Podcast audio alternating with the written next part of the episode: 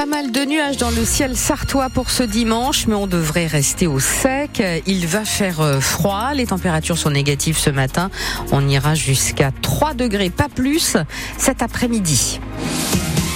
Les infos, Nicolas Georgeot. Avec euh, dans l'actualité de ce dimanche, un blessé grave après un accident de la route cette nuit. Ça s'est produit au niveau du village de Verneil-le-Chétif, au sud du département.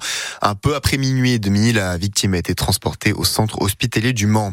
Un autre accident euh, mortel a eu entraîné euh, trois gardes à vue hier au Mans. Vendredi soir, il y a deux jours, une femme a été percutée par un véhicule. Le conducteur avait perdu le contrôle au niveau du magasin Action situé à côté du Carrefour Centre-Sud.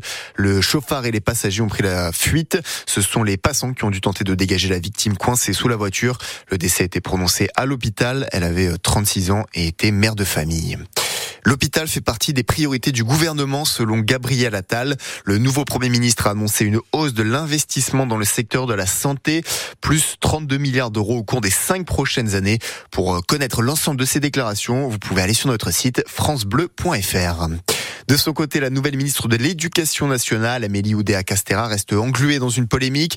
Hier, elle avait euh, hier, elle a déclaré regretter d'avoir pu blesser certains enseignants du public après euh, qu'elle ait euh, annoncé, enfin que c'était dénoncé par Mediapart, qu'elle ait scolarisé ses enfants dans le privé et non dans le public en raison d'un grand nombre d'heures d'absence non remplacées.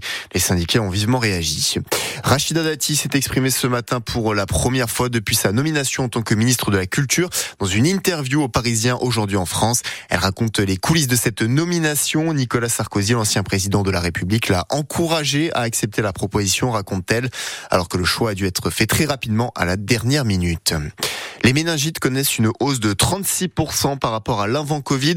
298 cas avaient été enregistrés entre janvier et septembre 2019 contre 421 entre janvier et septembre 2023. Le MSB remonte au classement grâce à leur victoire 78-68 face à Gravelines Dunkerque. Ils sont maintenant huitièmes de Betclic Elite. Prochain match dimanche avec un déplacement chez le leader Monaco.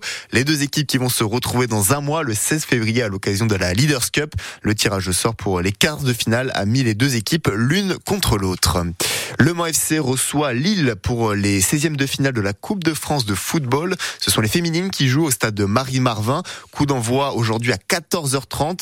Pour savoir comment se sont préparées les joueuses pour ce match, rendez-vous sur notre site francebleu.fr et sur notre application ici. Les meilleurs coureurs sartois sont au complexe sportif Auguste Delon à Arnage aujourd'hui. Ce sont les championnats départementaux de cross-country. La première course, les juniors garçons s'élancent dans une heure. Le coup de feu lançant la dernière des courses de la journée sera tiré à 15h40 pour le cross long homme. Il y a aussi du tennis avec le début de euh, l'Open d'Australie à Melbourne et le premier match du numéro 1 mondial aujourd'hui, le Serbe Novak Djokovic qui est actuellement en cours.